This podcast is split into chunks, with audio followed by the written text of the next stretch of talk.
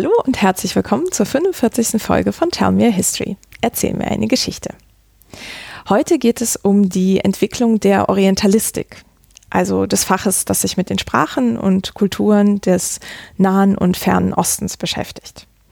Wir schauen zuerst auf die Anfänge im 17. Jahrhundert, wo vor allem Leiden und Istanbul die Zentren waren, und gehen dann auch ins 18., in dem unter anderem Leipzig wichtig wurde.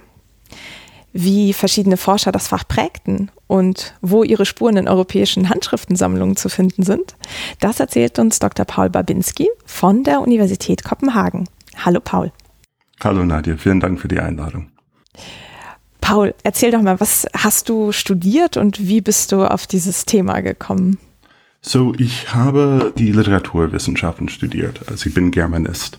Und am Anfang wollte ich eigentlich eine Dissertation über Goethe und die Quellen seines westöstlichen Divans schreiben. Ähm, meine Idee damals war, dass ich vielleicht anhand von den handschriftlichen Quellen sehr genau die Entstehung der orientalistischen Literatur aus der Orientalistik, also aus dem orientalistischen Wissen rekonstruieren konnte.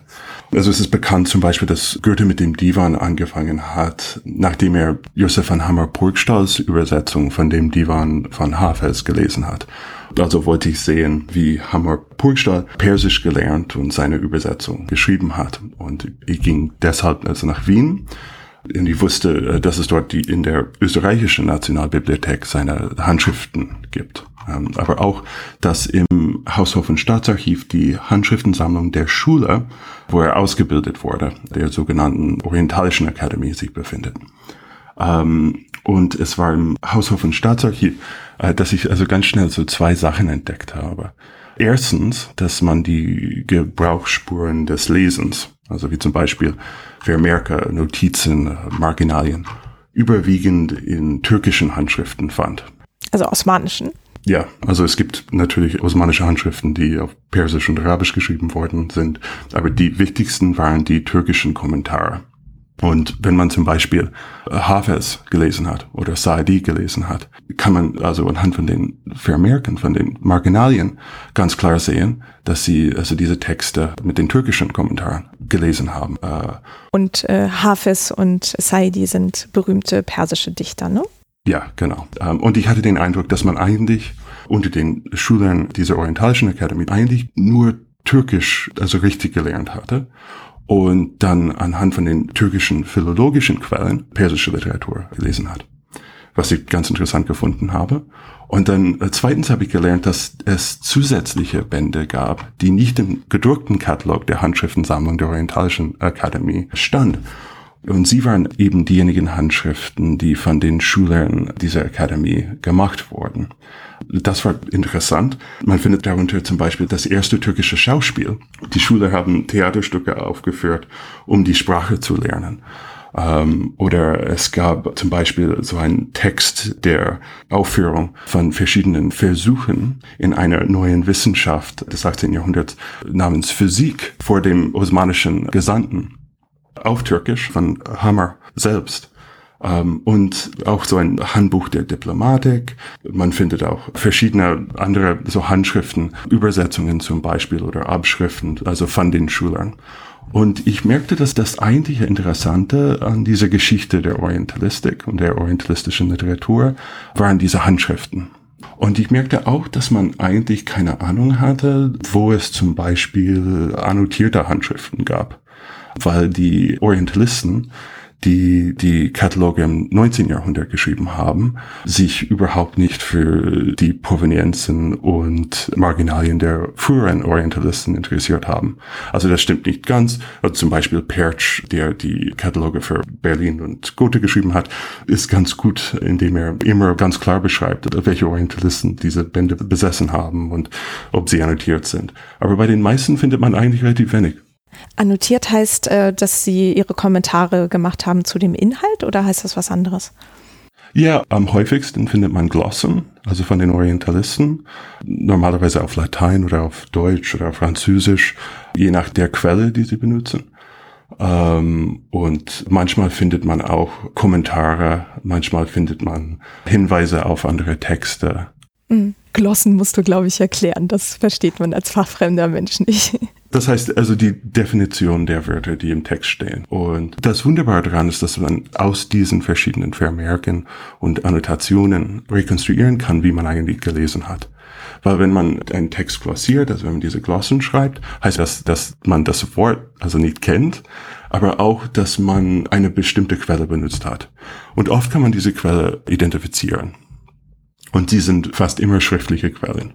Das heißt, wenn zum Beispiel, was manchmal vorkommt, in einem persischen Text wir türkische Glossen finden, die von einem Orientalisten geschrieben worden sind, können wir manchmal das Wörterbuch finden, aus dem der Orientalist diese Definition genommen hat. Und manchmal findet man auch die Glossen und Anmerkungen und Marginalien desselben Orientalisten in diesem Wörterbuch. Und das heißt, man kann, indem man diese verschiedenen Marginalien und annotierten Bände findet, die eigentliche Lektüre des Orientalisten, alles, was also auf dem Tisch stand, als er den Text gelesen hat, rekonstruieren. Hm. Okay. Also das heißt, dich interessierte jetzt nicht so sehr, worüber die Werke handelten, sondern wie dann diese Forscher das gelesen haben. Also sozusagen die Lesepraktik.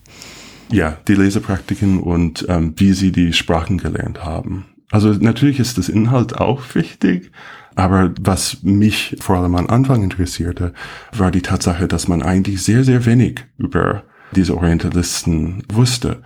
Und man findet zum Beispiel in der Sekundärliteratur manchmal ganz lange Listen von den Sprachen, die Orientalisten gelernt haben.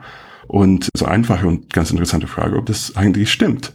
ähm, haben Sie diese Sprachen eigentlich gelernt? Und meistens findet man zum Beispiel, dass man nur eine Sprache sehr gut gelernt hat. Das ist fast immer Türkisch. Türkisch war die wichtigste Sprache der Orientalistik in der frühen Neuzeit. Und dass man dann anhand von den osmanischen Quellen dann andere Sachen lesen konnte. Und apropos Sprachen, das heißt, du hast dann zu deinem Germanistikstudium auch noch Osmanisch, Türkisch lernen müssen, um diese Kommentare zu verstehen? Ja, ja, ich musste Türkisch lernen. Das Interessante ist, dass ich eigentlich auf dieses Thema gekommen bin, weil ich Türkisch gelernt hatte. Ähm, das habe ich gemacht, äh, so einfach neben dem Studium. Ich habe das gemacht, weil ich türkische Musik und Filme mag und nach Istanbul gegangen bin und es ganz toll fand und türkische Freunde habe. Und ich glaube, dass ich diese osmanische Vermittlung sehr klar gesehen habe. Einfach weil türkische Literatur mich interessierte. Und dann musste ich ja Osmanisch lernen und dann auch Persisch und Arabisch. Okay. Also sozusagen die Spuren deiner Forscher nachzeichnen, weil die ja auch ihre Sprachen lernen mussten. Ja, genau. Also ich musste das, was ich in den Handschriften gefunden habe, lernen.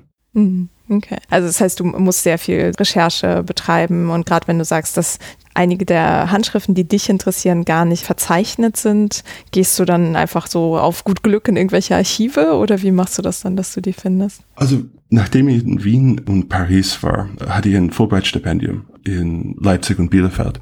Und ich habe nach dem Vorbild von Boris Liebrens, den ich in Leipzig kennengelernt habe, angefangen, systematisch diese frühneuzeitliche Handschriftensammlungen zu recherchieren. Das heißt, alle Handschriften aus der Sammlung anzuschauen und in Excel-Tabellen so einfach aufzuzeichnen, was drin stand, aus welcher Bibliothek die Handschrift kam, ob es darin Glossen und Anmerkungen gibt. Und ich habe eigentlich monatelang so einfach die äh, deutsche Handschriftensammlung angeschaut und dann daraus habe ich meine Dissertation geschrieben. Das heißt, ich wusste eigentlich sehr wenig am Anfang. Ich wusste nur, was schon der Sekundärliteratur stand. Eine Literatur, die fast ausschließlich anhand von gedruckten Quellen geschrieben worden ist. Und das heißt, dass manchmal es Figuren gab, die mir also nicht völlig unbekannt waren, aber die vielleicht am Anfang für weniger wichtig gehalten habe, die eigentlich, wenn man ihre Handschriften anschaut, ganz schnell sieht, dass sie eine hervorragende oder sehr wichtige Rolle in der Geschichte der Orientalistik gespielt haben. Hm, ja. Und ihre Schrift zu lesen, das stelle ich mir auch so ein bisschen schwierig vor. Also in welchen Sprachen haben die geschrieben? Also sie haben meistens Latein, Deutsch, also es gibt auch französischen Orientalisten, sie haben auch Französisch geschrieben, Niederländisch, ich habe auch dänische Anmerkungen gefunden aus dem 17. Jahrhundert und Englisch. Und manchmal auch Türkisch. Also man findet zum Beispiel türkische Glossen und Anmerkungen, die von Orientalisten geschrieben worden sind. Hm. Und ist das in so einer Handschrift, die auch schwierig zu lesen ist, die man erstmal üben muss eigentlich, oder? ja, also man muss die alte deutsche Handschrift, das ist etwas, was man lernen muss. Ähm, aber das Problem ist, Handschriften aus dem 18. Jahrhundert, also wunderbar, alle lesbar, also wie gedruckt. Aus dem 17. Jahrhundert, das muss man lernen, wenn man das lernen kann. Das heißt, auch bei ganz wichtigen Orientalisten, die besten Gelehrten, die fortgeschrittensten Orientalisten ihres Jahrhunderts, die viele Sprachen gelernt haben, ihre Handschrift, also ist manchmal, also wirklich unlesbar. Das beste Beispiel ist ähm, Levinus Warner der also wirklich im Zentrum der modernen Orientalistik steht, vor allem als Sammler von Handschriften. Und er hat sehr viele Handschriften auch annotiert, aber seine Schrift zu verstehen und lesen zu können, es geht nicht immer und es ist, es ist oft sehr schwer. Aber du kannst das jetzt so langsam entziffern.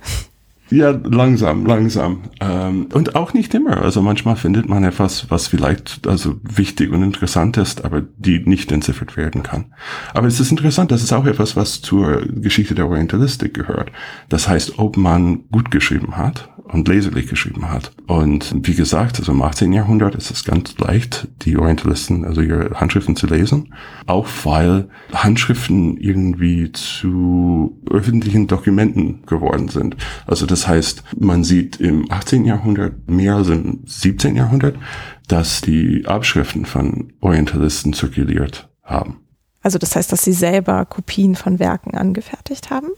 Ja, also es hängt damit zusammen, dass es an Orten wie in Leiden sehr, sehr wichtige Handschriftensammlungen entstanden sind, ähm, zu denen man eigentlich nicht immer Zugang hatte. Vielleicht, weil man in einer anderen Stadt lebt, aber oft auch bei öffentlichen Bibliotheken könnte man nur zwei, drei Stunden in der Woche diese Handschriften eigentlich anschauen und abschreiben und kaum ausleihen, nur unter bestimmten Bedingungen. Und wenn man die Chance hatte, ganze Handschriften abzuschreiben, dann könnte man dadurch also eine eigene Bibliothek aufbauen. Und du beschäftigst dich sowohl mit ihren Schriften, also sozusagen welche Notizen sie gemacht haben in europäischen Sprachen, als auch in den Abschriften jetzt zum Beispiel auf Osmanisch oder so?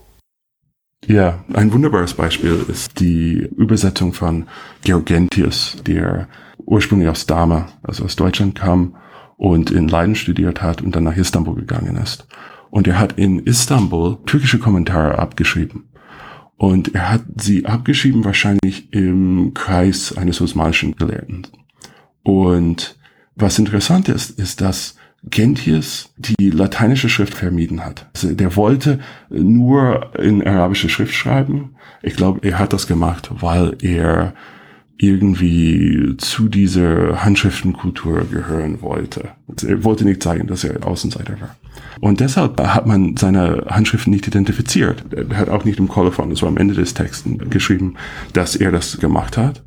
Und deshalb konnte ich nur anhand von Vergleichen zwischen einem Manuskript, das er für diese Übersetzung gemacht hat, und den Handschriften, die ich in verschiedenen Bibliotheken gefunden habe, seine Handschrift identifizieren. Ich glaube, wir müssen im Laufe der Folge so ein bisschen darauf aufpassen, dass wir zwischen Handschriften, dem Artefakt, also dem physischen Objekt und den Handschriften, wie jemand schreibt, ein bisschen unterscheiden, aber das kriegen wir bestimmt hin. Ja, ja. Ähm, und auch noch ein kleiner Querverweis, weil du ja vorhin Boris Liebrenz erwähnt hast, mit dem habe ich auch eine Folge gemacht, die 13. zu einem Notizbuch eines Webers aus Aleppo im 16. Jahrhundert. Da sprechen wir auch ganz viel über Handschriften. Und was machst du jetzt an der Universität Kopenhagen? Also ich bin im European Koran Projekt und ich beschäftige mich jetzt mit der Geschichte der Rezeption des Korans in Europa im 17. und im 18. Jahrhundert. Und ähm, im Grunde genommen, was ich jetzt mache, ist, alle Koran-Handschriften anzuschauen, die aus frühneurzeitlichen Sammlungen stammen und zu sehen, ob Vermerke und Anmerkungen drin sind und daraus eine Geschichte des Lesens, also der eigentlichen Lektur dieser Handschriften zu schreiben. Und zu sehen zum Beispiel, wie hat man eigentlich den Koran gelesen? Hat man Tafsir benutzt? Hat man türkische oder persische Übersetzungen benutzt? André Durier hat eine französische Übersetzung geschrieben und danach hat Marachi am Ende des 17. Jahrhunderts eine lateinische Übersetzung mit Kommentar geschrieben anhand von einigen Tafsir-Handschriften. Tafsir sind äh, Koraninterpretationsanleitungen, könnte man sagen. Genau. Und man sieht zum Beispiel, dass man diese Übersetzungen benutzt hat. Also wenn man die Glossen genau anschaut und mit den Übersetzungen vergleicht. Okay. Also es ist so eine schöne Fortsetzung dessen, was du jetzt die letzten Jahre gemacht hast, nur auf das Thema des Korans zugeschnitten. Ja, genau. ja, toll. Ich mal gespannt, was dabei du finden wirst. ähm, und dann lass uns mal uns unserem Thema für heute nähern. Und du hattest ja schon ein paar Namen erwähnt, auf die Personen werden wir auch eingehen. Und vielleicht können wir erstmal so ein bisschen versuchen, so eine Skizze zu zeichnen. Ähm, also wir hatten ja gesagt, so die Anfänge der Orientalistik liegen im 17. Jahrhundert. Gab es da irgendwie einen Ort, von dem das alles entstand? Ja, also es gab nicht einen Ort, also man könnte sagen, dass es ein Netzwerk von Orientalisten gab an verschiedenen Orten, die alle miteinander verbunden waren und die Handschriften zirkulieren lassen haben und die auch manchmal, sogar wenn man das nicht rekonstruieren kann, irgendwie gesehen haben, also was der andere macht. Aber die wichtigen Orten waren, also am Anfang des 17. Jahrhunderts, Leiden, Oxford, Paris, Wien und Istanbul natürlich. Und das hängt alles mit der Geschichte von Istanbul zusammen, nämlich dass die stabile diplomatische Beziehungen, die im 16. Jahrhundert und im 17. Jahrhundert bei verschiedenen Ländern entstanden sind. Das heißt, als Diplomaten nach Istanbul gegangen sind, haben dann darauf Gelehrte und Philologen gefolgt und diese diplomatische Beziehungen benutzt, um Handschriften zu sammeln und auch um Sprachen zu lernen und Kontakte mit osmanischen Gelehrten zu machen. Ähm, und das fing schon im 16. Jahrhundert an, vor allem bei den Franzosen. Also man sieht zum Beispiel, dass Guillaume Postel nach Istanbul gegangen hat, zweimal und Handschriften gekauft hat und gesammelt. Also nicht sehr viele, also vor allem auch arabische Handschriften. Aber das begann so im Ernst in den ersten Jahrzehnten des 17. Jahrhunderts. Und die wichtigste Figur ist Jakob Golius, also ein niederländischer Orientalist, der eigentlich zur dritten Generation der Leidener Orientalisten gehörte, aber also der erste moderne Orientalist war. Und wenn du sagst, das war die dritte Generation, das heißt, davor konnte man schon in Leiden zum Beispiel Osmanisch lernen oder wie kann ich mir das vorstellen? Vor allem haben sie sich mit Arabisch beschäftigt. Das ist eigentlich das Interessante, dass das sozusagen so eine Entdeckung der osmanischen Philologie gab die aber später stattfand, so vor allem um so 1630.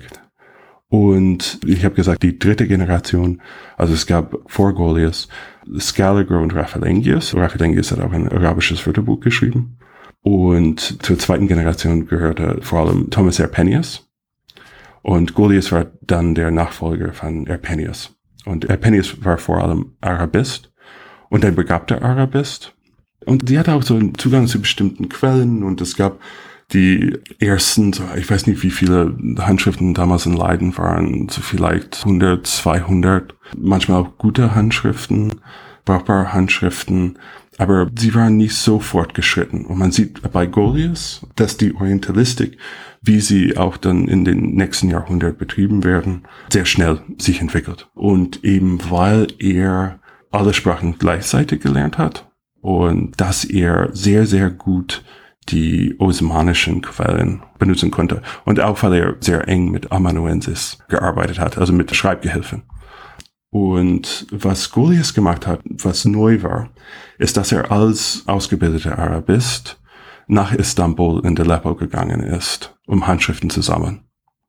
Das heißt, er wusste schon, nach welchen Handschriften er suchte und er konnte diese Handschriften auch lesen. Und es gibt bei Goliath sehr viel zu entdecken, wie er in Istanbul diese Handschriften gesammelt hat.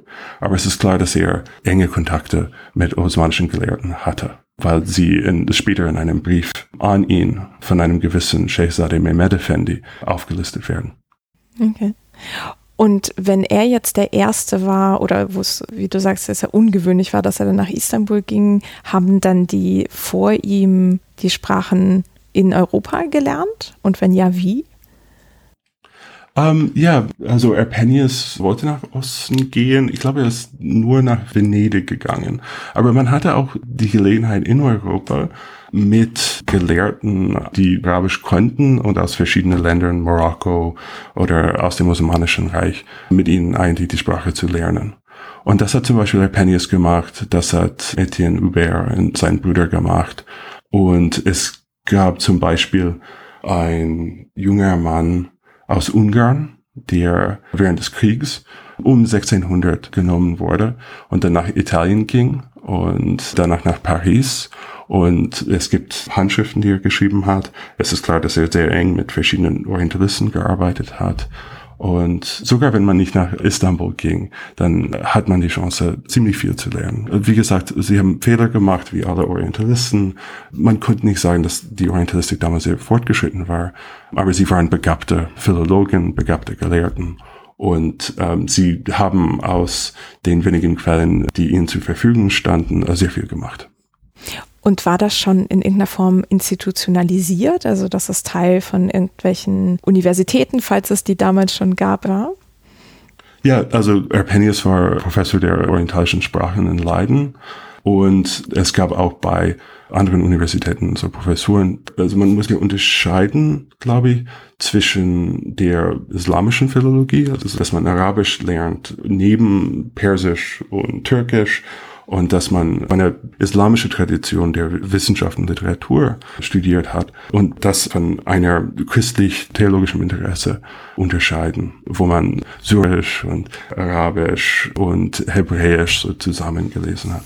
Hm. Okay, also das heißt, das war auch Teil der orientalistischen Lehrstühle. Ja, und das war auch wichtig für viele Gelehrte, also noch wichtiger. Das war eine Zeit, wo man sehr viele Bibelübersetzungen gefunden und dann miteinander verglichen hat. Man hat auch den Eindruck, dass es vielleicht möglich wäre, so eine Ursprache zu rekonstruieren und zu sehen, also wie alle Sprachen miteinander verbunden sind man merkte zum Beispiel, dass es sehr viele Wörter in der persischen Sprache gibt, die ähnlich Wörtern in den germanischen Sprachen, also zum Beispiel Mader, Mutter und so weiter. Und also man wusste irgendwie, dass diese Sprachen miteinander verbunden waren. Dass es auch semitischen Sprachen gab, hat man auch geahnt, dass Arabisch eng mit Hebräisch verbunden ist und so weiter, verwandt. Das, wofür ich mich interessiere, ist eigentlich nur ein Teil der Orientalistik im 17. Jahrhundert. Ja.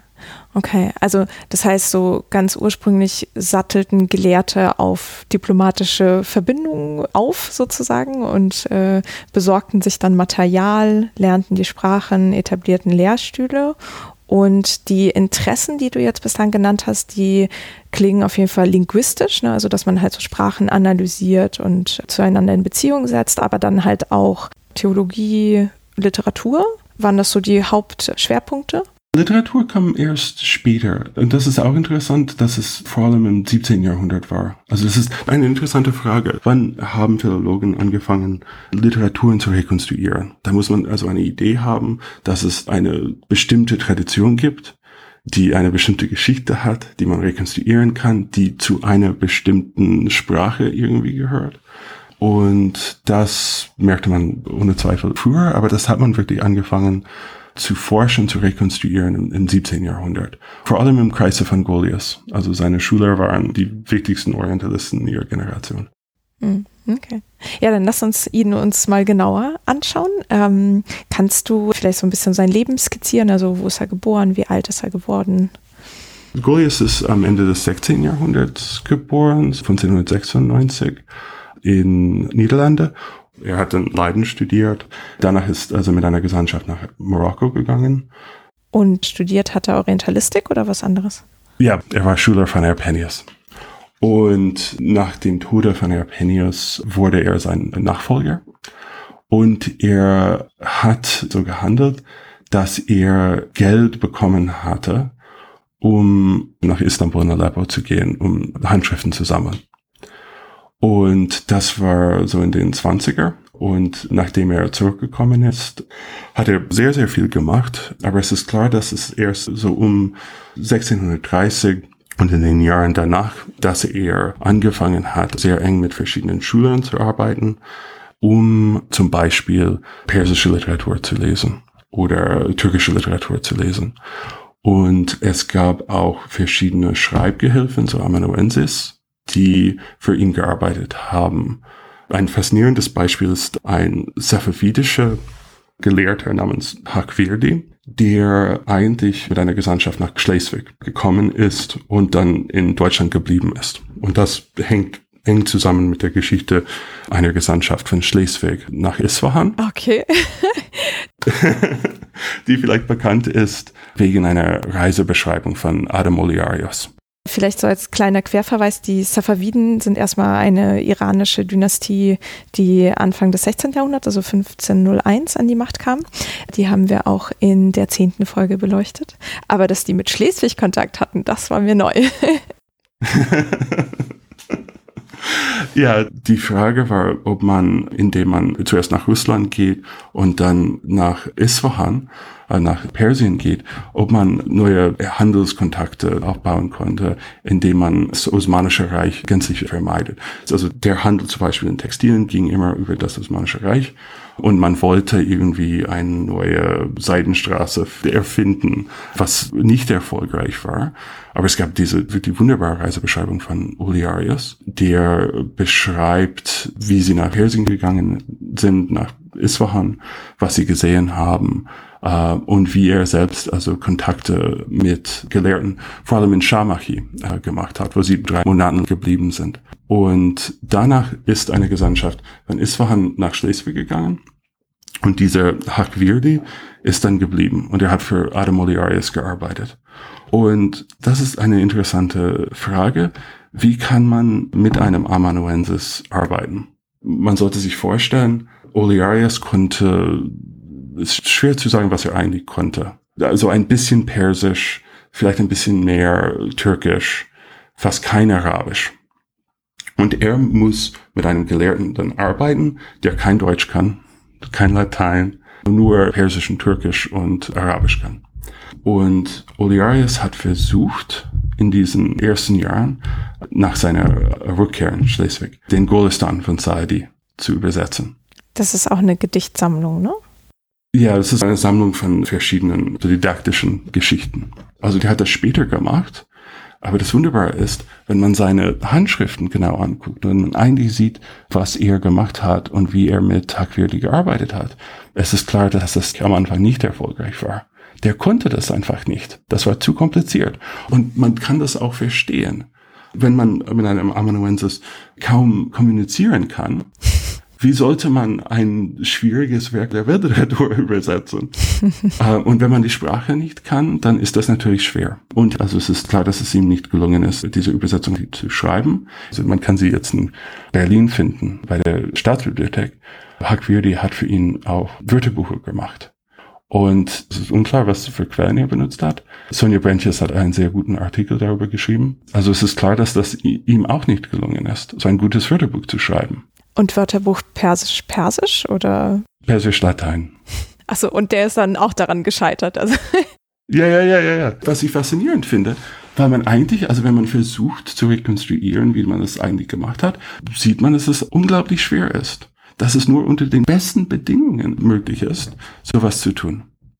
Und auch, dass es wichtig ist, wenn man osmanische Quellen hat, wenn man Türkisch kann, wenn man persisch-türkische Wörterbuch hat und türkische Kommentare lesen kann.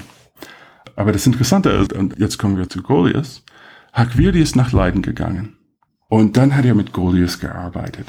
Und was er mit Goliath gemacht hat, es gibt den Vertrag zwischen ihnen. Man kann ihn lesen und im Vertrag wird alles ganz genau beschrieben, was er am Tag macht. Und es ist klar, dass er sehr viel gearbeitet hat und dass er sehr eng mit Goliath gearbeitet hat und dass Goliath sehr bestimmte Ziele hatte. Er wollte eine kleine Forschungsbibliothek der persischen Literatur aufbauen. Er wollte bestimmte Texte lesen und man sieht auch anhand von den Anmerkungen, die in den Handschriften von Goliath sind, die jetzt meistens in, in Oxford sind, dass er das gemacht hat. Und auch sehr gut. Woran er gescheitert ist, ist diese Texte zu übersetzen. Das konnte er irgendwie nicht machen. Also man findet in seinen Handschriften manchmal Entwürfe und Anfänge von Übersetzungen mit vielen, vielen Korrekturen, aber nur so ein paar Seiten. Und dann hat er aufgehört. Also er hat das schon verstanden, aber das Übersetzen klappte nicht. Ja, also das ist eine gute Frage, woran diese Versuche eigentlich gescheitert sind. Also meine These wäre, dass als Philolog, der so detailorientiert ist, dass man nicht übersetzen kann, weil man immer das beste Wort finden möchte. Ich weiß nicht, ob das stimmt, aber es ist klar, wenn man seine Anmerkungen ansieht, dass es diese Handschriften voll von Glossen und Notizen, es ist klar, dass er die Texte verstanden hat. Da war er zu perfektionistisch fürs Übersetzen. Ja, ja, genau. Und es gab auch einen anderen Amanuensis, Nikolaus Petri, ursprünglich aus Aleppo und dann mit einem deutschen Orientalisten, Christian Ravius, nach London gegangen ist und dann von London nach Leiden gegangen ist und mit Golius gearbeitet hat. Also das heißt, das war so eine Werkstatt der Philologie. Also es ist klar, dass seine Schüler auch an seinen Projekten gearbeitet haben. Man findet zum Beispiel Abschriften von ihnen oder Wörterbucher wo sie die Wörter aus einer anderen Quelle abgeschrieben haben. Und vor allem am Ende der 30er Jahre hat Goliath dann plötzlich sehr, sehr, sehr viel geleistet. Und es gab eine Generation von Schülern, die aus dieser Werkstatt gekommen sind und dann nach Istanbul gegangen sind und die Orientalistik dann weitergebracht haben. Hm. Und du hattest ja gesagt, dass sein erstes Ziel war, eine Forschungsbibliothek persischer Literatur aufzubauen und Literatur im weitesten Sinne, quasi alle möglichen Genres oder war das auf ein bestimmtes Genre beschränkt? Nee, das war Literatur im weitesten Sinne. Und wenn ich sage, dass, dass es klar war, dass er eine Forschungsbibliothek, das ist mein Argument. Das ist, also ich glaube, dass er schon damals die wichtigsten Texte kannte. Er kannte die Namen, die Titel und er wollte gute Handschriften von diesen Werken haben. Und also mit Hilfe von diesem Amanuensis hat die lesen. Es klar, dass er das gemacht hat. Und ein anderes Ziel damals war, Wörterbücher zu schreiben, gute Wörterbücher. Und Goliath ist heute vor allem bekannt, weil er das wichtigste arabische Wörterbuch des 17. Jahrhunderts geschrieben hat. Und sein Lexikon Arabico-Latinum kam 1653 raus und war bis ins 19. Jahrhundert das Wörterbuch für die Arabistik. Und was Goliath von den anderen Versuchen, so Wörterbuch zu schreiben, unterscheidet, ist, dass er alles systematisch gemacht hat und sehr, sehr viele Quellen benutzt hat. Er hat eine sehr gute Bibliothek und das ist eine Menge Arbeit, das richtig zu machen und das alles zu kollektionieren und verschiedene Quellen miteinander zu vergleichen. Das ist sehr, sehr viel Arbeit. Man sieht das auch anhand von seinen Handschriften, dass er jetzt einfach sehr viel gemacht hat. Und er konnte auch die Arbeit von anderen organisieren.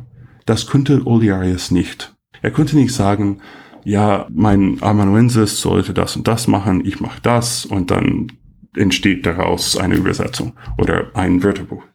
Aber Golius konnte. Und er hat nicht nur dieses Lexikon Arabico Latinum geschrieben, er hat ein türkisches Wörterbuch und ein persisches Wörterbuch geschrieben. Das persische Wörterbuch wurde nach seinem Tode veröffentlicht mit dem Lexikon Heptaglotton von Castell und sein türkisches Wörterbuch wurde, glaube ich, nie veröffentlicht. Und sie sind beide in Oxford heute, also mit seinen anderen Handschriften. Hm, okay, ja, was ja wieder zeigt, dass er auf jeden Fall nicht nur eine Sprache konnte. Ja, und das ist auch das Wichtigste. Vorher hatte man versucht, arabische Texte zu lesen, vielleicht auch so persische und türkische, aber das alles zu direkt aus der früheren islamischen Philologie, vor allem aus der osmanischen Philologie zu machen, indem man drei Sprachen gleichzeitig lernt und Übersetzungen liest und Kommentare liest.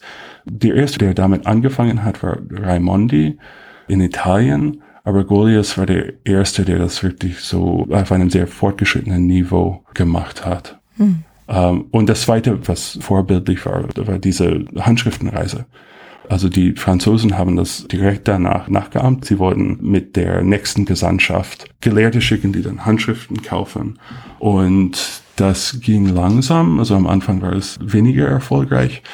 Aber in den 70er und 80er Jahren mit Gelehrten wie Antoine Galland zum Beispiel haben sie sehr, sehr, sehr viele Handschriften gesammelt und eine der besten Handschriftensammlungen in Europa aufgebaut. Mhm. Und sowohl bei Golius als auch bei den Franzosen dann später war der Anspruch, die Inhalte zu sammeln oder ging es auch wirklich um alte Artefakte? Also man kann ja auch eine Handschrift kaufen wollen, weil sie der Autograph, also quasi das vom Autor geschriebene Werk ist zum Beispiel. Oder man sagt halt, ach nee, mir geht es nur um den Inhalt, ich lasse das vor Ort abschreiben und das reicht mir auch schon. Ähm, also Inhalt ist ganz wichtig. Also die Hoffnung war, und es ist ihnen auch manchmal gelungen, dass es griechische Texte gibt, die man durch ihre arabischen Übersetzungen rekonstruieren kann. Man hat sich auch für die Geschichte des Christentums interessiert. Also man kann sehr, sehr viel aus diesen verschiedenen koptischen, äthiopischen, syrischen Handschriften rekonstruieren und lernen. Und man hat dann allmählich sich für große Traditionen wie die persische Tradition der Literatur interessiert. Es ist eine interessante Frage, inwieweit man nach alten Handschriften gesucht hat. Und es ist klar von den Briefen, dass sie das gemacht haben. Aber dass das nicht sehr leicht war. also es gibt einen wunderbaren Brief von Georgentius, also einem Schüler von Goliath.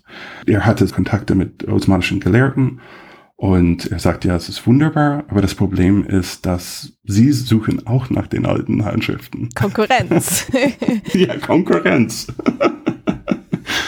und also es ist wirklich mit Warner dass man sagen kann, dass er systematisch nach alten Handschriften gesucht hat und auch eine Handschriftensammlung hatte, die man mit den besseren osmanischen Handschriftensammlungen vergleichen konnte.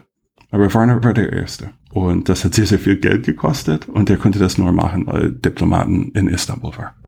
Ja.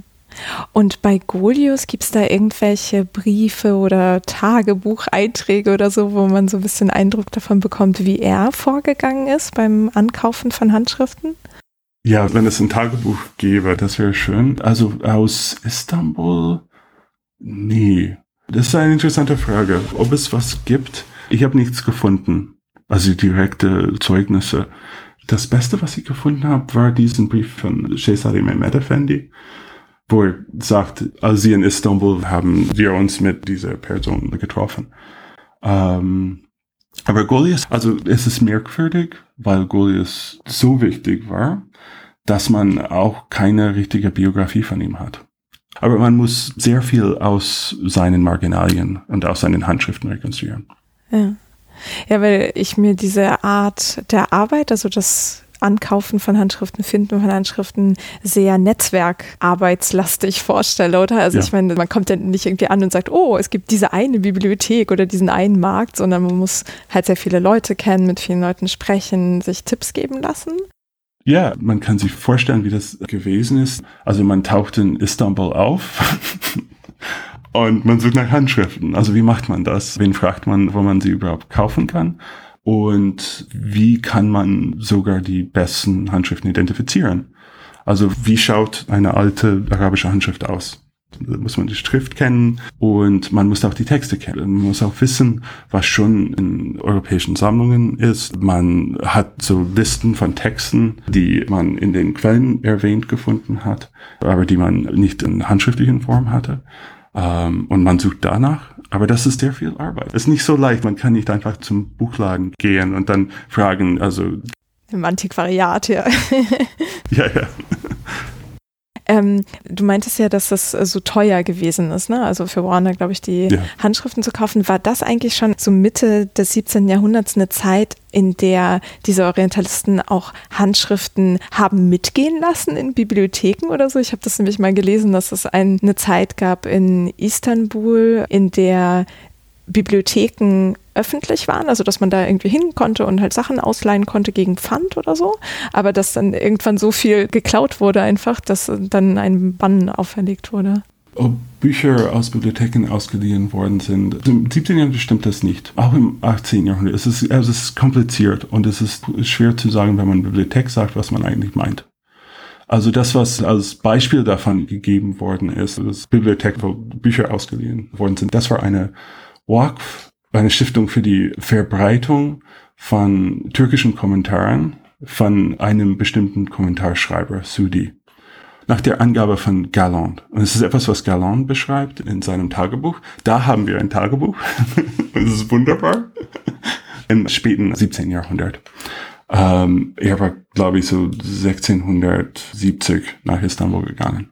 Und er beschreibt, das ist wunderbar, das kann man leicht finden, wurde im 19. Jahrhundert ediert. Und er beschreibt, wie er Handschriften gekauft hat, also welche Kontakte er in Istanbul hatte. Und er sagt auch, dass es diese Stiftung gab. Das heißt, man konnte gegen einen Pfand Handschriften ausleihen und dann abschreiben lassen. Oder selbst abschreiben. Ähm, ob früher Orientalisten diese Stiftung benutzt haben oder ob sie davon wussten, ist unklar. Aber es ist eine interessante Frage. Gentius wäre in diesem Fall interessant, also seine Handschriften anzuschauen, weil es ist klar, der hatte nicht sehr viel Geld und der hatte vor allem Handschriften abgeschrieben. Und spätere Quellen haben behauptet, dass Gentius Zugang zu Bibliotheken hatte und dort diese Handschriften abgeschrieben hat. Ich glaube nicht, dass das stimmt. Ich finde das eigentlich unwahrscheinlich. Und es ist schwer zu sagen, mit Sicherheit. Aber ich finde, das Wahrscheinlichste ist, dass er im Kreis eines osmanischen Gelehrten so eine kleine Anzahl von Texten gelesen und abgeschrieben hat. Und das merkt man, weil, also diese Kommentarhandschriften, die er abgeschrieben hat, man findet drin die Handschrift eines osmanischen Gelehrten. Und wer das war, ist unklar. Er beschreibt seine Kontakte in seinen Briefen, aber er gibt keinen Namen. Aber es ist klar, glaube ich, dass er das nicht allein gemacht hat. Dass er einen Lehrer hatte. Mhm. Ja, ist auch sinnvoll, weil die dann auch sozusagen die Türen öffnen in Sammlungen, von denen man zum Beispiel nicht wusste oder so. Ne? Also es gibt ja auch viele private Sammlungen wahrscheinlich in der Zeit in Istanbul. Ja, aber man findet auch keine Liste, wo diese Bibliotheken irgendwie beschrieben werden. Das ist also wirklich interessant. Man hat manchmal die Idee, dass das viel offener war, dass man Zugang zu Gelehrten hatte und dann war man so plötzlich in der Bibliothek und man könnte dann irgendein Band so aus dem Regal nehmen und lesen und das findet man eigentlich nicht oder nur am Ende des 18. Jahrhunderts. Ähm, und das ist eigentlich verbunden mit einer bestimmten Bibliothek in Istanbul, zu der europäische Gelehrten zum ersten Mal freien Zugang hatte. Die Hamidia-Bibliothek. Es gibt eine wunderbare Beschreibung von Hammer, wie er in dieser Bibliothek gearbeitet hat.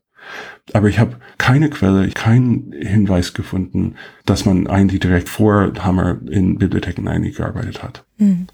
Und was war das für eine Art von Bibliothek? Also war das auch so eine Stiftungsbibliothek oder? Ja, ja, es, es gab so einen Komplex von verschiedenen Gebäuden und es gibt in der osmanischen Geschichten manchmal von Sultanen haben sie so große Komplexe bauen lassen. Und was interessant an diesem Projekt war, von Abdul Hamid, war, dass das um die Straße gebaut wurde. Also nicht in so einer Festung oder nicht hinter Mauern, sondern offen auf der Straße. Äh, ich weiß nicht genau, vielleicht steht das im Stiftungsbrief, aber warum man Zugang zu dieser Bibliothek hatte. Aber man konnte einfach reingehen und mit dem Bibliothekar reden und Bücher lesen und, aber es ist diese bestimmte Bibliothek. Ja, okay. Ja, an der Stelle vielleicht auch nochmal ein Querverweis auf die achte Folge zu Buchkultur. Es war eher so bis ins 13., 14. Jahrhundert, aber ich glaube, da sind so ein paar Strukturen oder so, die vielleicht ja auch noch im 17. Jahrhundert in Istanbul relevant waren. Und genauso die 33. Folge, wo es um Stiftungen geht, die eine ganz große Rolle eben spielen, unter anderem beim Erhalten von Manuskripten in entweder Bibliotheken oder einfach Sammlungen irgendwo, manchmal einfach nur in so einer Truhe zum Beispiel. Ähm, genau, also überhaupt da sich einen Überblick zu verschaffen, in der Zeit wahrscheinlich auch nicht leicht gewesen für die Orientalisten. Mm, und bevor wir jetzt so zu den prominenten Schülern von Golius kommen, du hattest ja gesagt, dass die meisten der Handschriften, die er gesammelt hatte, heute in Oxford liegen. Wie kommt das, wenn seine Verbindung eigentlich nach Leiden war? Also manche Handschriften mit seinen Anmerkungen sind in Leiden, aber seine eigene Bibliothek wurde nach seinem Tode dann im Auktion verkauft. Und es gibt Deutsche, die so ein paar Handschriften gekauft haben. Und man findet Goliaths Handschriften überall in Europa. Aber die meisten sind nach Oxford gegangen. In der Sammlung von Narcissus Marsh. Ich weiß nicht, wann diese Handschriften dann der Bodleian Bibliothek gegeben wurden, ähm, im 18. Jahrhundert. Und sie sind jetzt unter den Marsh-Handschriften mit Signatur Marsh. Und ich weiß nicht, ob es überhaupt ein Verzeichnis davon gibt. Also Whitcomb hat so eine sehr gute Untersuchung zu seinen Handschriften geschrieben. Ähm, ein paar hundert, vielleicht so 300, 400, vielleicht noch mehr. Also sehr viel. Ja. Und dieser Marsh hat einfach wahllos Dinge gesammelt oder hat er auch ein Interesse an orientalistischer Forschung? Das ist eine gute Frage. Also der hat das nicht selbst gemacht. Das muss ich einfach nachschauen, wer für ihn diese Bücher gekauft hat. Aber ich glaube, er wollte einfach so viel wie möglich die Bücher aus seiner Bibliothek kaufen. Aber ob man bestimmte Bücher ausgesucht hat, das ist eine gute Frage. Hm. Ja, weil manchmal ja Leute tatsächlich einfach sozusagen auf Masse kaufen, ohne jetzt genau zu gucken und bei anderen leiten ja irgendwelche persönlichen Interessen. Ja, das ist ein gutes Beispiel davon ist, in Leipzig gibt es die gedruckten Bücher aus der Bibliothek von Josef von Hammer-Purgstall.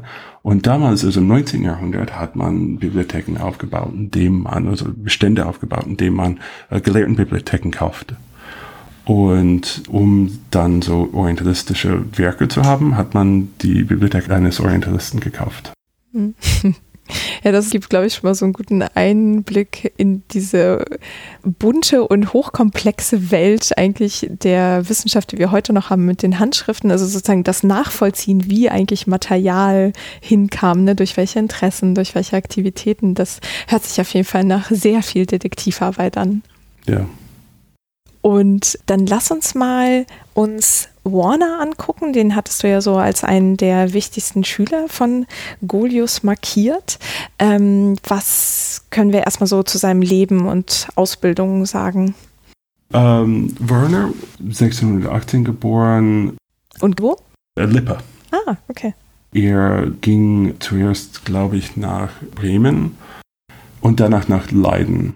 Und er war sehr begabt und hätte Nachfolger von Goliath sein können, aber er ist dann nach Istanbul gegangen und in Istanbul Diplomat geworden bei der niederländischen Gesandtschaft. Und er hat nur so ein paar kleine Sachen veröffentlicht vor seiner Abreise nach Istanbul. Aber es ist klar, dass er in Istanbul einfach sehr, sehr viel gemacht hat. Und wir wissen heute sehr wenig davon.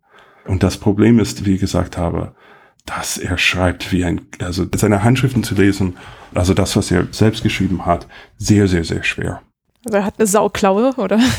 Ja, das ist eine interessante Frage, was privat und was öffentlich ist. Und das war alles privat für ihn. Das merkt man manchmal. Wir haben sehr viele Papier und Dokumente und Handschriften von ihm, weil seine ganze Bibliothek nach Leiden ging nach seinem Tode. Also manchmal macht man Notizen, um etwas zu schreiben und manchmal macht man Notizen, um etwas zu verstehen. Und viele Notizen, die Warner gemacht hat, also es gibt so tausend Seiten von Notizen, die er machte, als er Texte las. Und diese Notizen haben keine richtige Ordnung. Die sind nur da als Teil des Prozesses, um einen Text zu verstehen. So wie laut denken, nur in Schreiben. Genau. Und das Wunderbare ist, dass man also daraus eigentlich sehr, sehr gut sehen kann, wie er gearbeitet und gelesen hat. Das Problem ist, dass man seine Handschrift eigentlich lesen muss, um das zu machen. Und es ist schwer. Und deshalb, obwohl man seit langem gewusst hat, dass es diese wunderbaren Quellen in, in Leiden gibt, hat man eigentlich sehr wenig damit gemacht. Also das heißt, da gäbe es eigentlich noch ganz viel zu erschließen von dem, was er an Notizen gemacht hat. Unglaublich viel. Ein Doktorand in Kopenhagen, Kentaro Inagaki, schreibt jetzt darüber. Der kann das lesen. ja, ja, ja. Es ist beeindruckend. Ähm, und Warner ist in Istanbul geblieben und er hat sehr, sehr, sehr viele gute Handschriften gekauft und vor allem Kommentare zur arabischen Literatur, sehr viele Kommentare. Und die spätere Arabistik des 18. Jahrhunderts ist fast ausschließlich aus seiner ehemaligen Bibliothek entstanden. Das heißt, Orientalisten haben die Handschriften, die er gesammelt hat, gelesen, abgeschrieben, annotiert und damit eigentlich die deutsche Arabistik vor allem begründet. Mhm. Und das waren Kommentare zu verschiedenen Genres? Also zur Bellettre, Literatur, so Mu'allaqat, Hariri's Maqamat, Mutnabi. Also Dichtung vor allem. Ja. Ja, okay.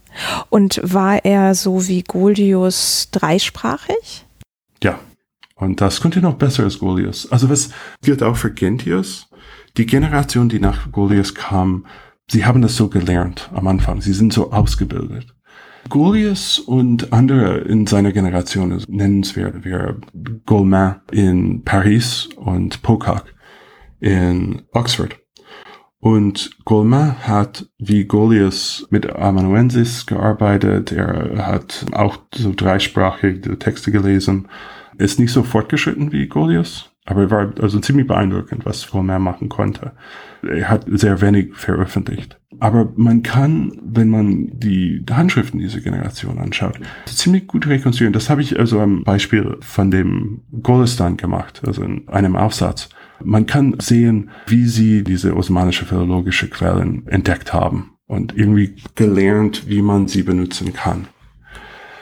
Aber für Warner und auch für Gentius sie wussten schon am Anfang, dass man drei Sprachen gleichzeitig machen muss, dass man nach Istanbul gehen muss. Es ist merkwürdig, dass sie alle nach Istanbul gegangen ist. Sie wussten, dort sind die Handschriften. In Istanbul kann man die Sprachen lernen und in Istanbul wird man Orientalist. und Werner hat das gemacht, aber was interessant an Werner ist, ist, dass er in Istanbul geblieben ist. Und man kann auch sehr viel Geld verdienen als Diplomat in Istanbul. Und er hat dieses Geld ausgegeben, um eine hervorragende Bibliothek aufzubauen. Und diese Bibliothek ist dann nach seinem Tod nach Leiden gegangen. Und Werner ist auch interessant, weil er Kontakte mit anderen Orientalisten in Istanbul hatte, auch mit osmanischen Gelehrten. Ähm, aber wie gesagt, also es gibt sehr, sehr viel zu lernen bei seinen Handschriften. Mhm. Und weißt du auch was über seine diplomatische Arbeit? Also hat er sich da in irgendwas hervorgetan? Das kann ich nicht sagen. Also es gibt wahrscheinlich Historiker, die das nennen können. Er hat Briefe über die Politik und das Leben in Istanbul geschrieben, die anscheinend auch als Handschriften kopiert, also abgeschrieben und dann zirkuliert haben in Istanbul und dann auch später ediert, dann gedruckt worden. Briefe im Sinne von Abhandlungen, nicht ich schreibe an eine Person einen Brief und teile mich mit, Nee, das sind so diplomatische Briefe. Es gibt sehr viel, zum Beispiel, die in Frankreich digitalisiert sind. Sie beschreiben alles, was stattfindet in der osmanischen Hauptstadt und was für Politik es gab und Beziehungen und so weiter. Ähm, aber ich habe diese Briefe eigentlich nicht gelesen. Ich kann nicht sehr viel davon sagen. Also ich beschäftige mich immer äh, mit den Handschriften, aber diese diplomatische Geschichte ist natürlich auch interessant. Ja, total. Ist wahrscheinlich auch eine spannende Quelle für sich so. Vielleicht können wir ja mal ein paar verlinken für diejenigen, die sich das anschauen wollen, dann noch mal ein bisschen nachstöbern können. Hm. okay, also das heißt, Warner war eigentlich hauptsächlich Diplomat, war aber auch sehr aktiv in diesen Gelehrtenkreisen in Istanbul, hat sehr viele Handschriften gesammelt und da vor allem Kommentare, die dann später die Arabistik des 18. Jahrhunderts geprägt haben. Und hat er in den Handschriften, die er da gekauft hat, auch so viele Notizen hinterlassen? Ja, sehr viele. Auch manchmal mit Übersetzungen, die er gemacht hat. Er hat auch angefangen, Werke zu schreiben, die nie veröffentlicht worden sind, aber auch interessant sind. Er war sehr aktives Leser, auch in den Handschriften wie in Notizbüchern. Ist das digitalisiert eigentlich, also diese Notizen? Nein, leider ist das nicht so zugänglich. Also nur man muss zahlen. Brill hat Handschriften digitalisiert. Und auch die Universitätsbibliothek in Leiden hat einige Handschriften digitalisiert, ich glaube aus seiner Sammlung, aber nicht sehr viele. Es ist nicht wie bei Leipzig, wo Handschriften digitalisiert sind. Ja, okay. Und hatte Warner auch eine Art von Schülerkreis oder so, so wie Golius, obwohl Warner ja jetzt kein Professor war? Eigentlich nicht. Es gibt aber ein Orientalist, das ist ein Interpret, also Dragoman, in Istanbul, der sozusagen einen Schülerkreis hatte, Wojciech Bobowski oder Ali Ufki, der eigentlich am Osmanischen Hof ausgebildet wurde. Also ist in Polen, wahrscheinlich in der Nähe von Lwów, aufgewachsen. In der heutigen Ukraine, ne? Ja. Und dann nach Istanbul gebracht, als Sklave, Gefangener und dann in Istanbul ausgebildet wurde und dann später Interpret am Osmanischen Hof wurde. Also Übersetzer. Genau. Und er hat sehr, sehr viele Kontakte mit Diplomaten und Orientalisten in Istanbul. Und ich würde ihn vielleicht der erste Sprachlehrer Zumindest für die türkische Sprache. Also es gab eine Generation von Orientalisten, die nach Istanbul gegangen sind und dann bei Bobowski gelernt haben auch wichtige Namen. Er hatte Kontakte mit Warner. Es gibt zumindest eine Handschrift, wo ich glaube, Warners Notizen vorkommen, also eine Handschrift von Bobowski. Aber es gab zwei Orientalisten, die bei ihm gelernt haben, die dann später sehr wichtig wurden. Meninsky, der bekannt ist für sein türkisches, osmanisches Wörterbuch. und dann Galland, der Mille und Nuit übersetzt hat. Tausend und eine Nacht. Ja. Bei Meninsky ist es schwieriger. Ich habe einige Handschriften von ihm gefunden, aber nicht sehr viele. Aber bei Galland sind seine Handschriften fast alle in Paris.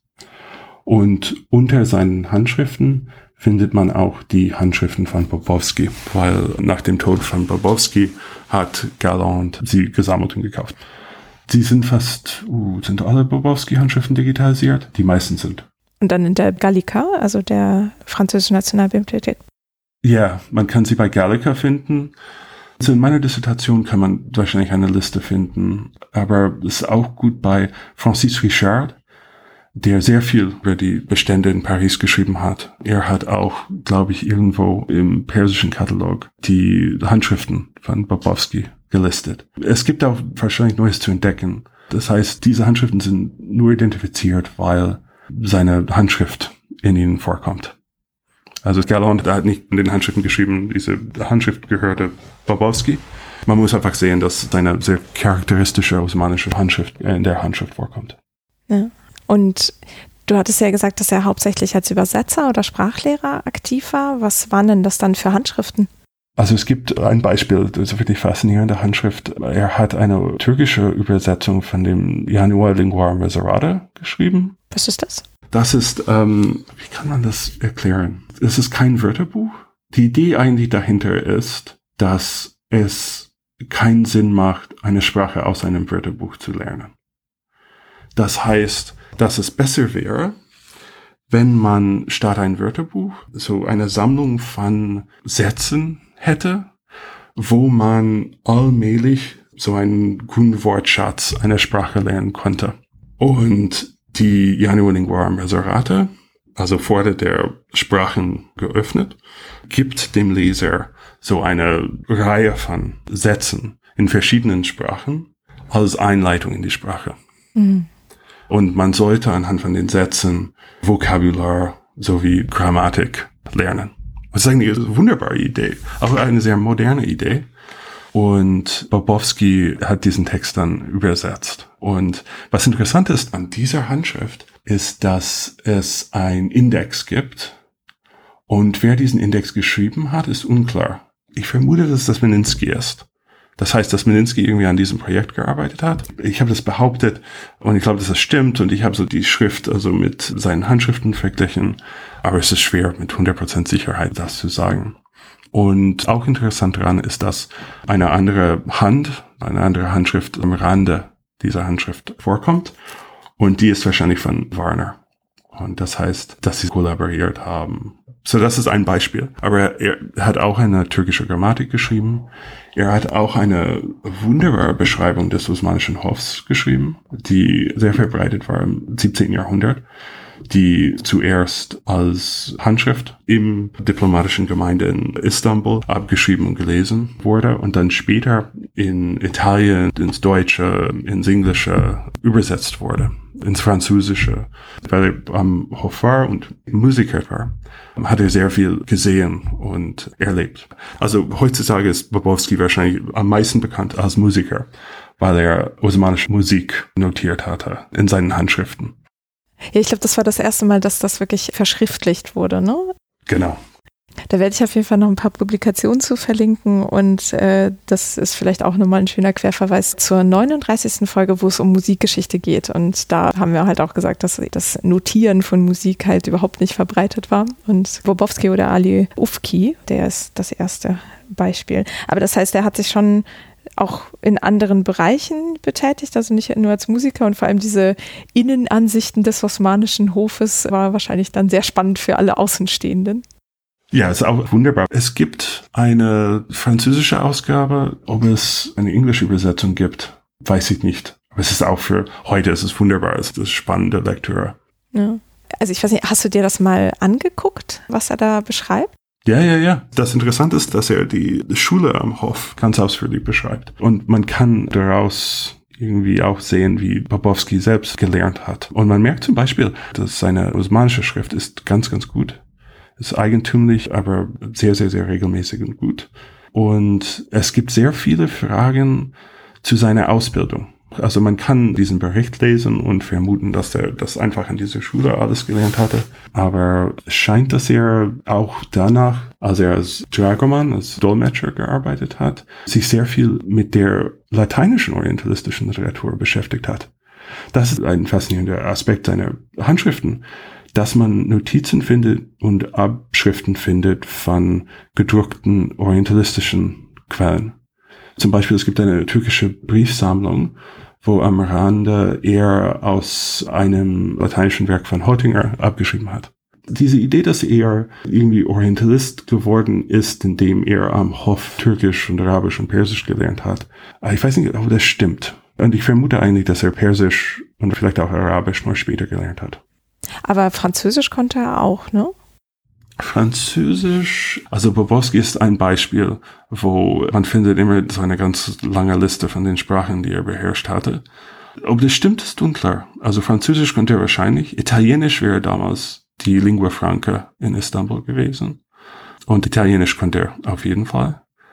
Ähm, aber es ist merkwürdig, dass das meiste, die Abschriften, die ich bei seinen Handschriften gefunden habe, sind lateinische Texte. Und keine französische, glaube ich. Wobei dann die Verbindung ja zu Italienisch Sinn ergibt. Wenn das die Lingua Franca war, dann ist der Sprung ja. ins Lateinische wahrscheinlich ein bisschen einfacher. Und er hat auch Latein in der Schule gelernt. Also es ist unklar, wie alt er war, als er gefangen genommen wurde, aber er hatte sicherlich schon Latein gelernt. Mhm, okay. Also ist er wie so eine Brückenfigur, dass er sozusagen aus dem nicht-osmanischen Ausland gefangen genommen wird, dann sich so akklimatisiert, mit orientalistischen Gelehrten kooperiert und auch dann wiederum Werke auf Latein liest. Also das ist ja sehr durchlässig irgendwie. Ja, also Brückenfigur auf jeden Fall, aber manchmal, wenn man von diesen Figuren redet, also das ist zwischen den Kulturen, also das finde ich manchmal unüberzeugend. Und ich finde, dass die Hauptsache ist, dass Istanbul der wichtigste Ort der Orientalistik war. Das heißt, der Ort, wo, wo neues Wissen produziert wurde. Und Bobowski gehört dazu, aber Warner gehört auch dazu. Und sie hatten verschiedene Verbindungen mit osmanischen Gelehrten und Institutionen, Bibliotheken und so weiter. Aber sie waren, glaube ich, in demselben Kreis. Es gab so einen Kreis von Orientalisten in Istanbul im 17. Jahrhundert. Also man kannte einander. Ja. Und wenn wir jetzt mal so ein bisschen den Blick in dann die Zukunft richten aus dem 17. Jahrhundert heraus. Ähm, hattest du ja gesagt, dass es dann auch in Deutschland sich Standorte entwickelten, die auch wichtig wurden. Wie kam das? Also vor allem aus Krieg, den Türkenkriegen. Aber bei Deutschland ist wahrscheinlich ein falscher Begriff, oder? Für die Zeit, oder kann man das da schon sagen? Ja, nee, das ist schwer zu sagen. Also die deutschen Länder, das Heilige Römische Reich. Aber man kann, glaube ich, von deutschen Sammlungen reden. Und das meint hier vor allem Sammlungen, die in den Jahren nach 1683 äh, entstanden sind, an Orten wie Leipzig und Dresden. Die Belagerung von Wien natürlich. Und dann danach sind Armeen tief ins osmanische Europa gegangen und Städte erobert, wo es große Sammlungen gab. Und die Soldaten haben sehr, sehr viele Handschriften mit sich genommen, zurück nach Westen. Und aus diesen erbeuteten Handschriften die man normalerweise Türkenbeute nennt, sind dann große Gelehrtenbibliotheken entstanden. Ein wunderbares Beispiel davon ist die Sammlung von Andreas Akolutus. Und Akolutus, der Orientalistin Prediger in, in Breslau war. Und der immer ganz genau gezeichnet hat, woher er seine Handschriften genommen hat. Oh, das ist ja nett. Es passiert ja selten. ja, ja, das ist das Beste eigentlich ist Hugh Ludolf, der Orientalist, der wirklich alles beschrieben hat, also wo er was bekommen hat. Aber Akolytus ist auch ganz gut.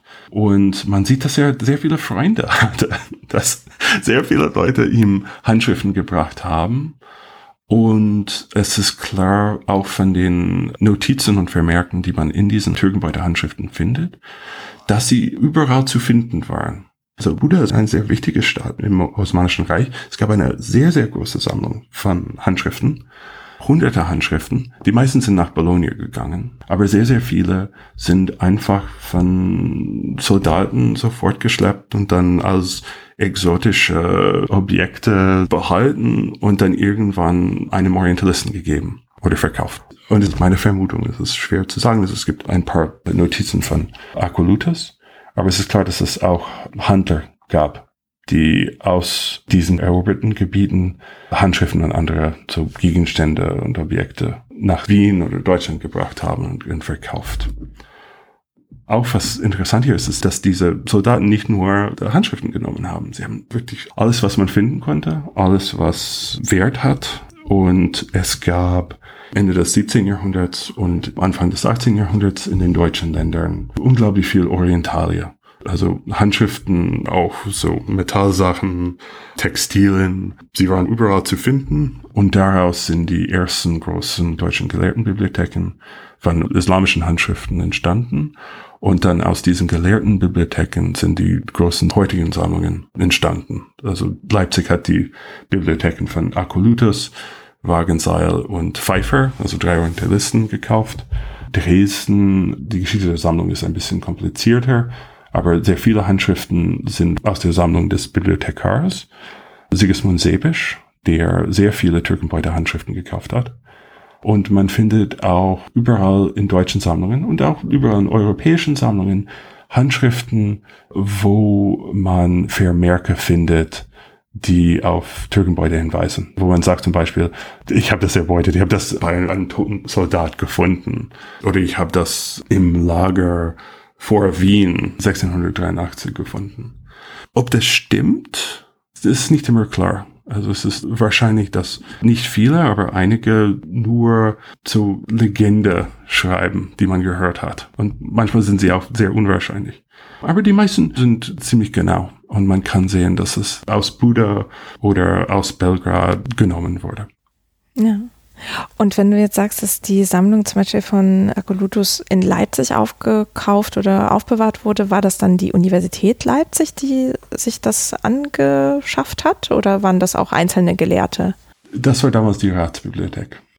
Und gab es denn zu der Zeit, also hier Ende 17. Jahrhundert, orientalistische Lehrstühle im Römischen Reich Deutscher Nation?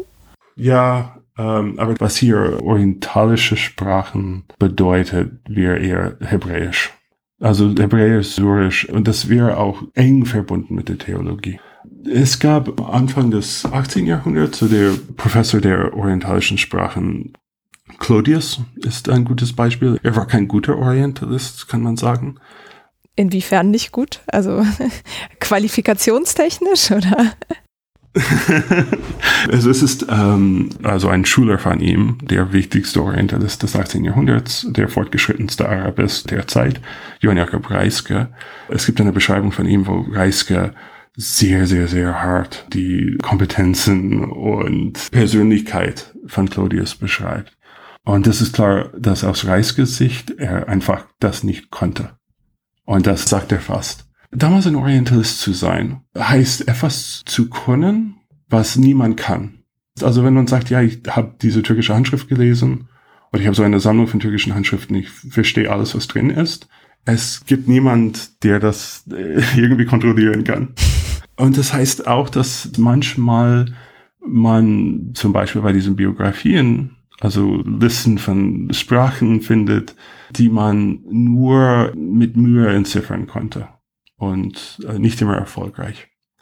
Und das war auch, glaube ich, der Fall bei Claudius. Das ist eine interessante Frage, was man kann. Was kann ein guter Orientalist? Gentius ist ein wunderbares Beispiel. Gentius war in Istanbul, ist Schüler von Goliath und er hat die Übersetzung, die erste vollkommene Übersetzung von dem Golistan geschrieben. Eine lateinische Übersetzung. Das ist 1651 erschienen als Rosarium Politicum mit wunderbaren Notizen versehen, wo er alles so erklärt. Und er hat diese Notizen fast alles aus seinem türkischen Kommentar genommen. Aber was er konnte, ist eigentlich wirklich beeindruckend. Er ist nach Istanbul gegangen und er hat Türkisch so gut gelernt, dass er aus den besten türkischen Kommentaren hervorragende wissenschaftliche Werke schreiben konnte. Also eine wunderbare Edition machen konnte. Und vor allem die Übersetzung auch noch eines persischen Werkes, ne? Ja, und das ist schwer. Und das merkt man auch, wenn man versucht, so zu rekonstruieren, wie Orientalisten Übersetzungen geschrieben haben. Etwas zu übersetzen heißt, 100% einen Text zu verstehen. Und das merkt man auch, wenn man eine Sprache lernt. Dass das 80% leicht. Und da kann man mit einem Wörterbuch so zusätzlich dann 50% finden. Aber das 100 Prozent, also wirklich alles zu verstehen und keine grobe Fehler zu machen, das ist sehr, sehr schwer. Und das kann man nur machen, wenn man einen guten Kommentar hat und man diesen Kommentar versteht. und das Kontingentius. Man sieht zum Beispiel bei Goliath auch, dass er sehr viel aus den Quellen, die er hatte, ziehen konnte. Er konnte Texte wirklich lesen und auch schwierige Texten verstehen. So, das ist so ein Niveau. Und dann gibt es Orientalisten, die schon übersetzte Texten mit dem Original vergleichen konnten. Das war Claudius. Man sieht zum Beispiel, er hat ein paar Handschriften, die aus Gentius Sammlungen stammen, gekauft und er hat dann den Kommentar, den Gentius benutzt hat, mit Gentius Übersetzung verglichen und zusammen die beiden gelesen. Und das konnte er. Und der hat so ein paar Sachen übersetzt, hat eine arabische Grammatik geschrieben, aber nichts wirklich Wichtiges für die Orientalistik geleistet. Aber er war Orientalist, er war in Leipzig und das ist natürlich eng verbunden mit der Sammlung. Also Leipzig hatte eine neue, wirklich hervorragende und sehr interessante Sammlung von islamischen Handschriften aus den gelehrten Bibliotheken von Gelehrten, die Türkenbeut gekauft haben. Und es ist natürlich, dass man auch Professoren haben sollte. Hm. Aber wo hat denn dann Claudius Arabisch gelernt oder Türkisch? In Jena, glaube ich. Das ist auch interessant. Das beste Beispiel davon wäre vielleicht Sebisch und Akolutus. Akolutus ist ein bisschen älter als Sebisch und Claudius. Aber man sieht, dass die Orientalistik, was die islamische Philologie angeht, damals im 17. Jahrhundert, eigentlich nur arabisch war. Nach der Türkenbeute merkt man, dass man sofort angefangen hat, Türkisch zu lernen. Und dass man sehr klar merkte, dass es notwendig war, weil diese Handschriften alle aus osmanischen Bibliotheken gekommen sind und nicht nur auf Arabisch, sondern auf Türkisch und Persisch waren, dass man diese drei Sprachen, wie Goliath früher gemerkt hat, gleichzeitig lernen muss. Und das hat Sebisch gemacht. Es gibt eine wunderbare Gruppe von Handschriften, die er 1600, glaube ich, so 72 um diese Zeit gemacht hat, wo er sich sehr intensiv mit gedruckten orientalistischen Quellen gearbeitet hat und glaube ich gar nicht an Türkisch gedacht hat. Aber nach 83, also er hat nicht nur Handschriften gekauft, aber stell dir vor, es gibt Leute und sie kommen zu dir, vielleicht mit einer Münze und sie fragen, ja, was steht drauf?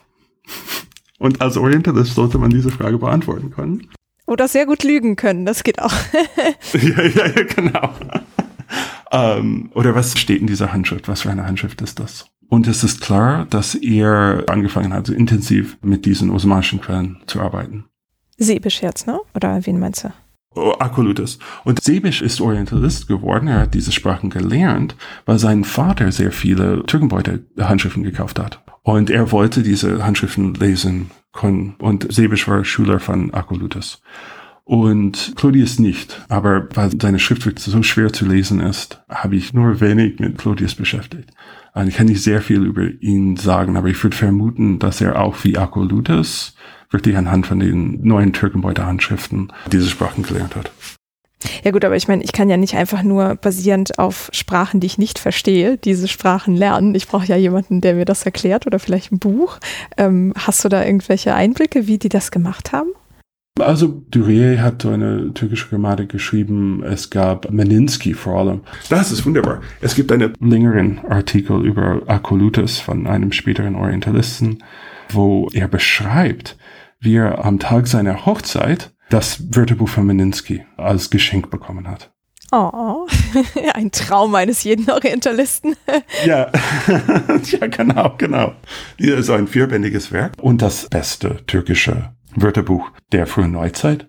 Und man konnte aus Meninsky sehr, sehr viel lernen. Okay, also das heißt, die haben das wirklich über Bücher gemacht und nicht über ich gehe nach Istanbul und lerne etwas. Nee, nee, also nicht alle, aber viele davon sind einfach in Deutschland ausgebildet und anhand von den gedruckten Quellen, die viel fortgeschrittener waren natürlich im 18. Jahrhundert als am Anfang des 17. Jahrhunderts, aber auch anhand von den Handschriften, die sie in diesen Bibliotheken, in neuen Sammlungen finden konnten. Mhm. Okay.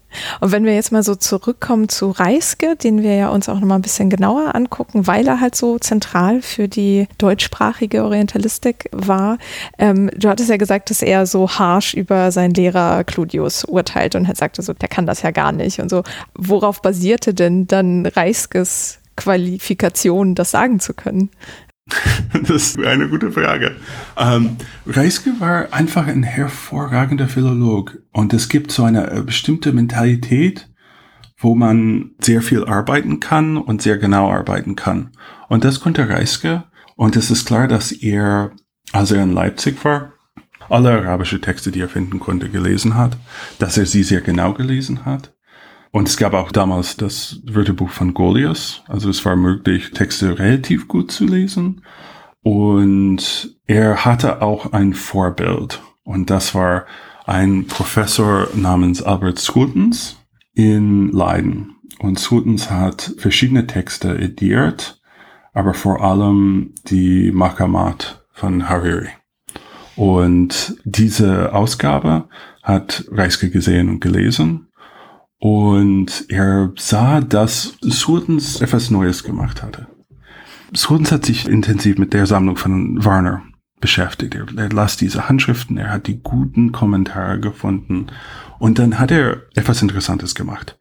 Er hat Information aus diesen Kommentaren genommen und gesammelt.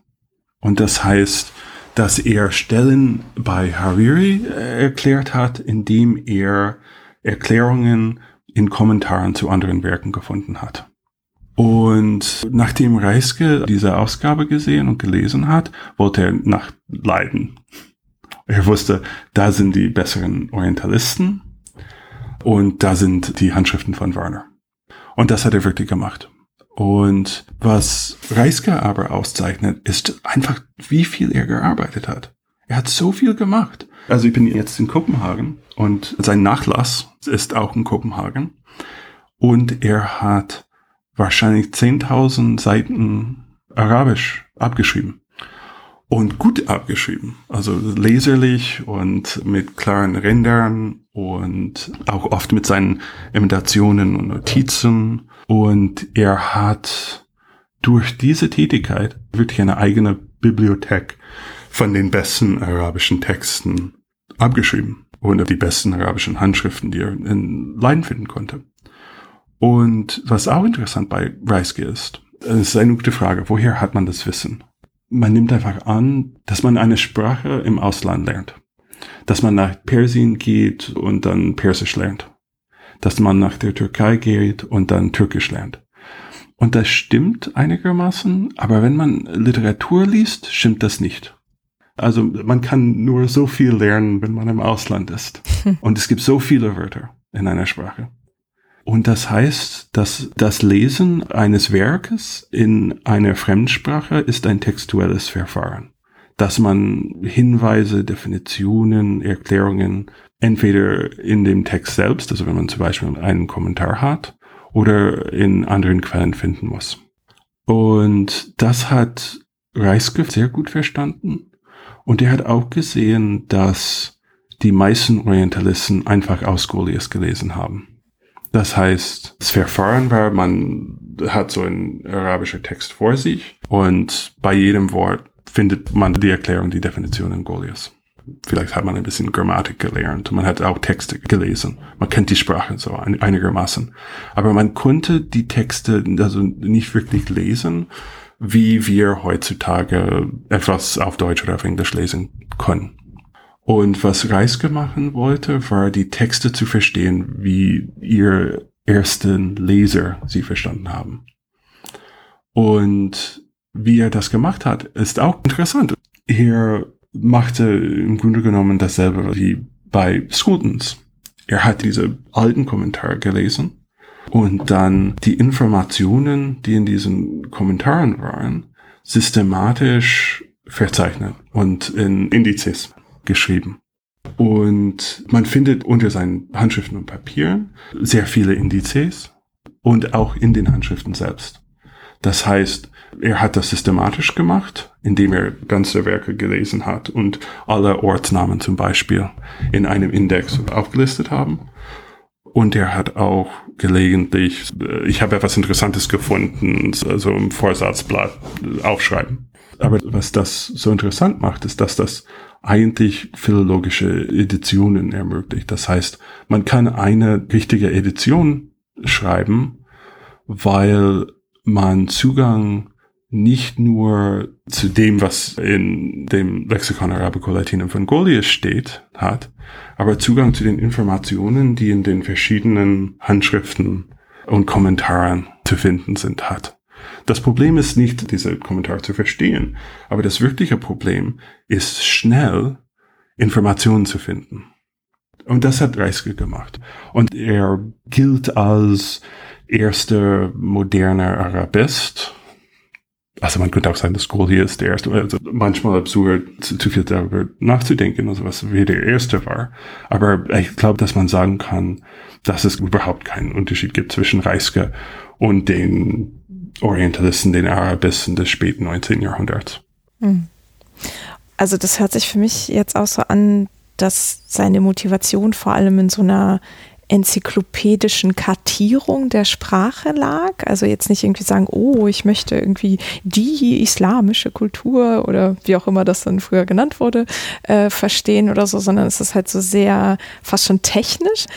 Eigentlich interessiert sich vor allem für die Geschichte. Ah, okay. Also er sagt später, dass das eigentlich nur das Interesse von Scrutens war, dass er so viel Literatur gelesen hat. Ich glaube nicht, dass das stimmt. Er hat sich auch von Literatur gelesen. Das Problem ist aber, dass um Texte zu verstehen, es gab nicht wie heute, wo man ganz schnell nach bestimmten Wörtern suchen kann in einem Text, wo man so viele verschiedene Wörterbücher hat, gab es damals nur das Wörterbuch von Goliath. Und das heißt, dass er sehr viel machen und arbeiten musste, um sogar diese Texte zu verstehen und diese Texte auch erklären zu können.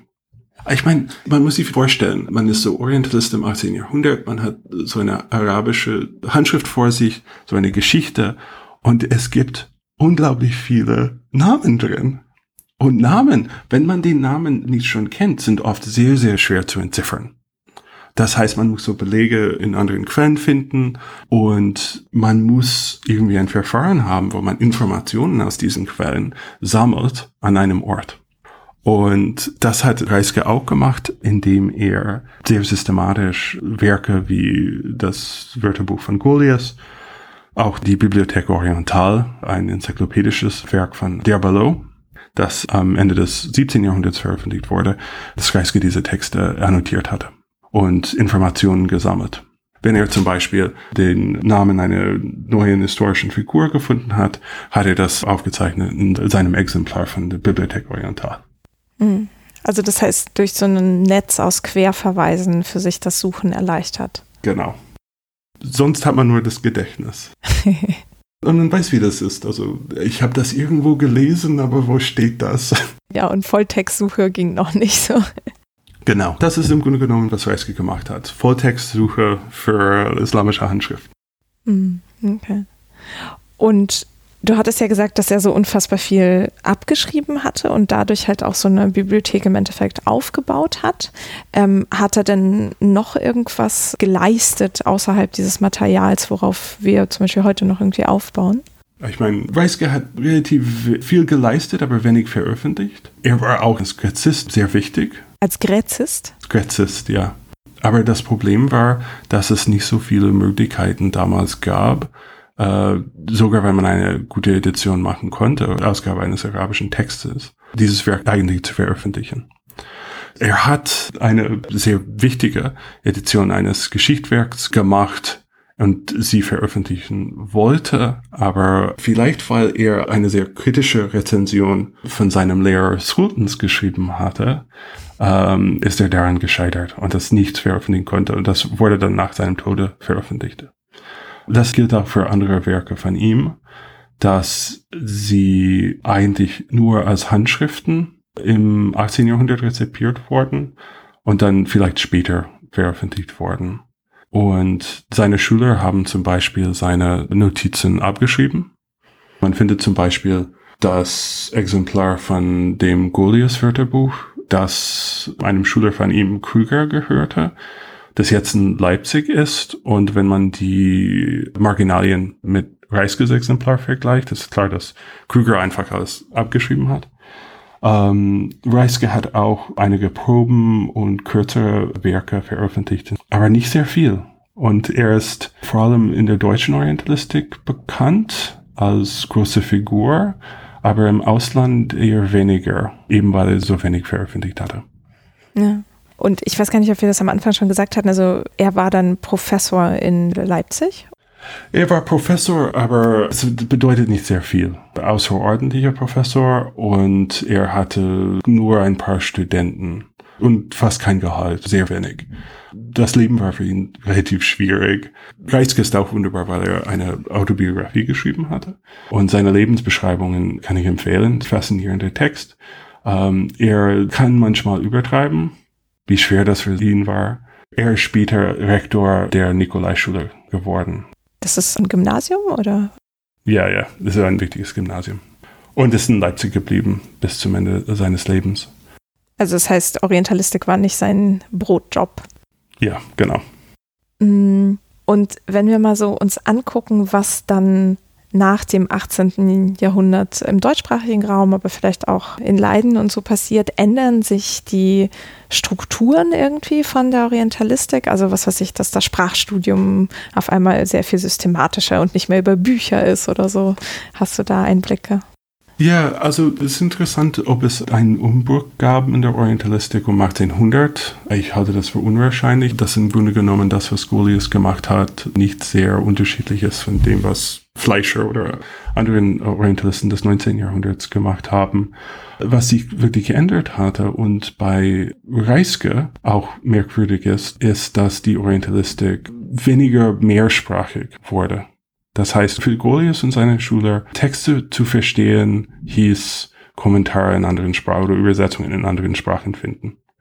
Und was Reiske gemacht hat, ist so bemerkenswert, weil er das innerhalb einer einzigen Sprache gemacht hat. Das heißt, er hat diese Sprache nicht durch eine Tradition verstanden, also eine Kommentartradition verstanden, sondern aus seiner ganzen Kommentarliteratur organisiert und dann verstanden und Texte dadurch gelesen. Um, ähm, und das ist mehr und mehr die Regel in der Orientalistik im 19. Jahrhundert.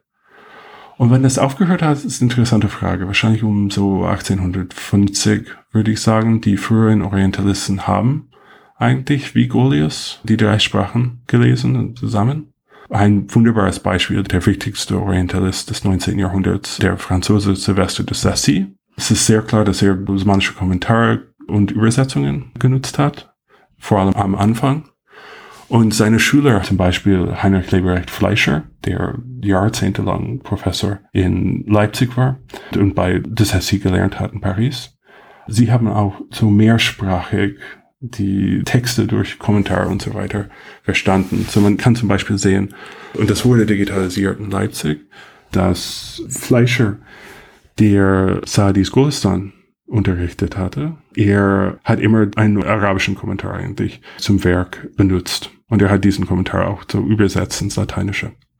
Aber am Ende des 19. Jahrhunderts ist es eher weniger und weniger und die Orientalistik ist spezialisiert. Also ja, das finden wir ja heute noch. Also vor allem im deutschsprachigen Raum hat sich das ja relativ aufgeteilt, dass man halt tendenziell Arabistik oder Islamwissenschaft mit einem arabischen Fokus studiert oder Iranistik. Und ja. interessanterweise habe ich aber noch viele Magisterstudierende als Kommilitonen gehabt, die eben diese drei Sprachen immer noch hatten. Also in meinem Studium war das schon auch so Fokus auf Arabisch, dann eine Zweitsprache, aber die war halt nie so wichtig und das war in meinem akademischen Verlauf der Bruch zwischen Magister und dann Bachelor-Umstellung. Aber das scheint ja schon auch früher irgendwie gewesen zu sein. Es ist interessant, dass es so zurück in die andere Richtung geht, dass man die Sprachen jetzt lernt oder die drei Sprachen zusammen. Und das hängt auch eng mit Istanbul zusammen, glaube ich.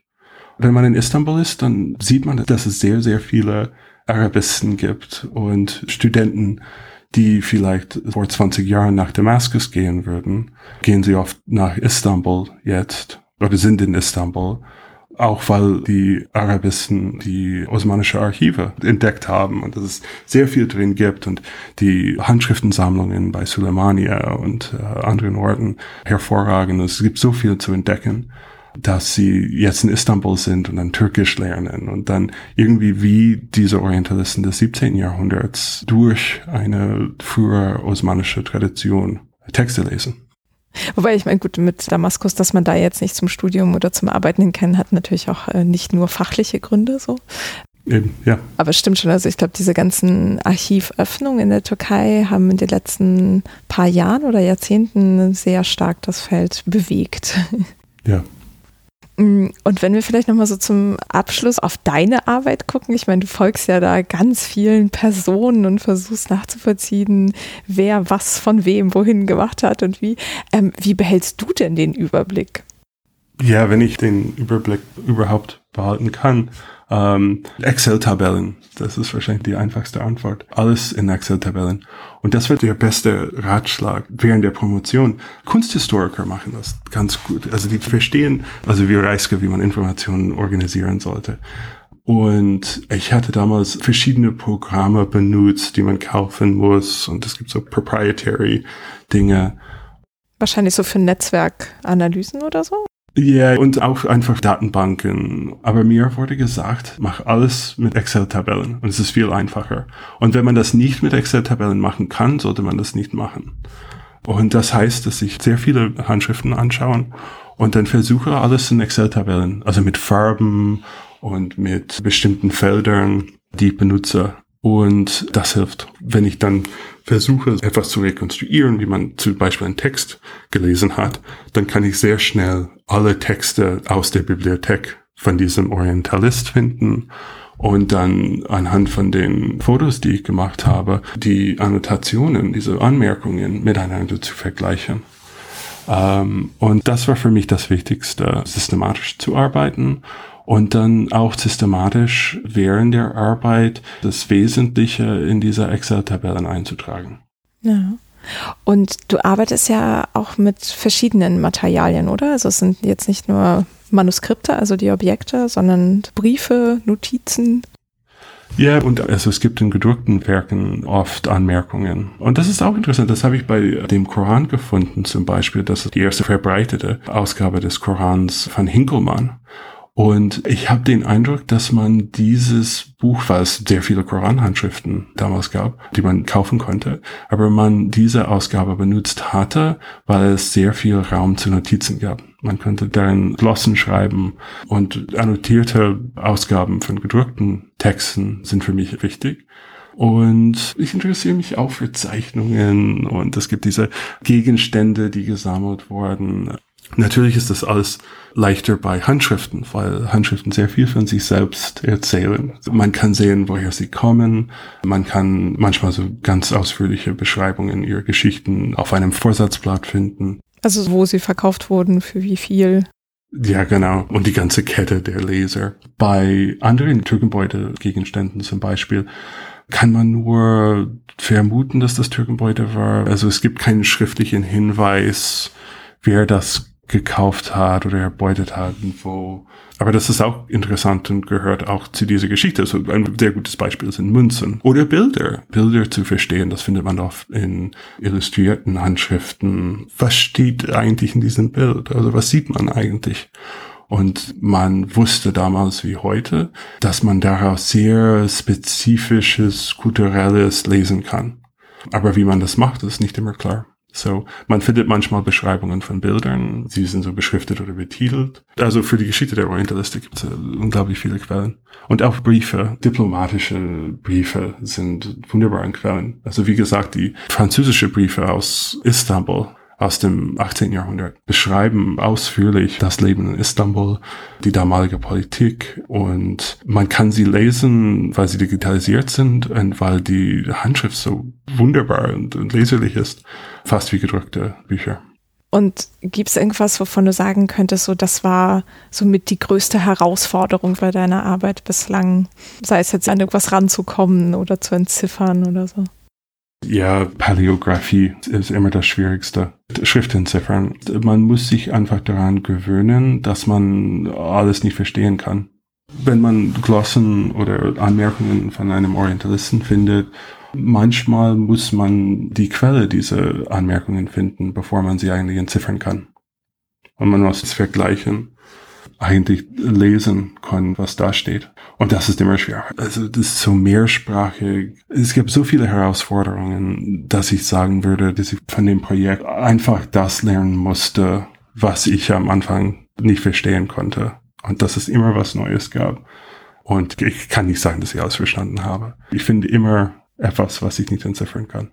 Ich meine, das kann ich nur betonen, dass wenn man Marginalien liest, dass das heroisch wäre, also wenn man wirklich alles verstehen konnte. Man hat entweder eine wunderbare Handschrift, die wirklich die Ausnahme ist, oder man kann das nur, indem man diese ganze andere Teile der Lektur rekonstruieren kann. Man hat die Quellen, die benutzt worden sind und so weiter. Also es ist sehr kontextabhängig, ob man es versteht oder nicht, ob man schon das Richtige gelesen hat. Ja, ja, ja. ja. Gibt es irgendwas, was dich immer so dann weiter antreibt, da am Ball zu bleiben bei dieser sehr herausfordernden Arbeit? Wenn du vor deiner Excel-Tabelle sitzt und denkst, oh mein Gott, jetzt kann ich wieder einen Kommentar nicht lesen, gibt es dann irgendwas, was deine Laune wieder hebt und dir den Spaß an der Arbeit zurückgibt? Ich finde es wunderbar. Ich habe den besten Job der Welt. Ich meine, so viele Handschriften anzuschauen, es, es gibt immer eine Überraschung. Und sogar wenn man alles nicht versteht, sogar wenn es schwer ist, das zu entziffern, dann hat man etwas vor sich, das so viel Geschichte enthält, das so viele Ideen und das so nah an der eigentlichen Arbeit dieser Gelehrten ist. Ich finde es einfach, dass die Erfahrung, immer was Neues zu entdecken, an sich ist genug, glaube ich, um interessiert zu bleiben. Und auch, ich glaube das einfach, dass es wichtig ist, dass wir haben diese Geschichte nicht verstanden, weil wir die Quelle nicht gelesen haben und was Orient und Occident und Verbindungen dazwischen. Wir haben Legenden. Und was die eigentliche Geschichte ist, haben wir nur ein Fragment davon. Und die Idee, dass diese Geschichte wichtig ist, heißt, dass man etwas darin finden kann, was Meinungen verändern kann, was irgendwie große Fragen leuchten kann. Ich finde einfach, dass es wichtige Arbeit ist. Ja. Und hast du noch irgendwas, was du den HörerInnen mit so auf den Weg geben magst, sei es jetzt inhaltlich oder was wir vielleicht noch nicht erwähnt haben? Oh, ich habe vergessen alles, was ich erwähnt habe. ähm, oh, nee, ich weiß nicht, ob das zu viel ist eigentlich. Das ist ein anderes Kapitel so aufzuschlagen. Mach doch. Okay, etwas, was wir nicht besprochen haben, was eigentlich ganz wichtig ist, weil ich mit Hammer angefangen habe und diese Sprachschule in Wien sind diplomatische Sprachschulen, die für die Geschichte der Orientalistik unglaublich wichtig sind. Sie haben sehr viel geleistet, die Absolventen dieser Akademien, und sie haben eine sehr klare Geschichte.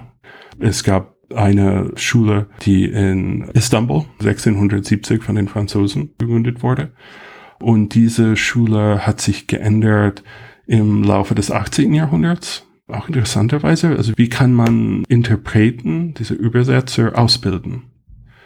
Wie kann man Türkisch lernen? Also was heißt Türkischunterricht? Wie, wie schaut sowas aus?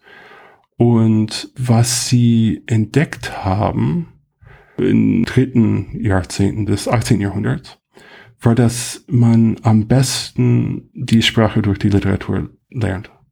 Das war bei der sogenannten École de Jeunes de Langue. Jeunes de Langue sind Sprachknaben. Also Sprachknabenschulen und Sprachknaben sind auszubildende Interpreten im Osmanischen Reich. Und man kann das eigentlich sehr gut rekonstruieren anhand von den Dokumenten, die im Archiv in Paris sind, im diplomatischen Archiv, dass man sehr viel darüber nachgedacht hat und ein Programm für das Lernen des Türkischen entworfen hat, wo man sich sehr intensiv mit literarischen Quellen und mit Geschichtswerken beschäftigt, mit Fabeln, mit verschiedenen osmanischen Wörterbüchern. Und die Orientalische Akademie in Wien wurde gegründet nach dem Vorbild dieser École de Jean de Lange. Und was man findet, ist, dass Hammer eine hervorragende Ausbildung gehabt hat. wo er sehr viel Literatur gelesen hat, diese Kommentare schon während seiner Schulzeit las mit seinem Lehrer Thomas Chabert. Und eine Generation von Orientalisten sind aus diesen Sprachschulen gekommen, sind aus diesen Akademien gekommen, die die Orientalistik im 19. Jahrhundert geprägt haben.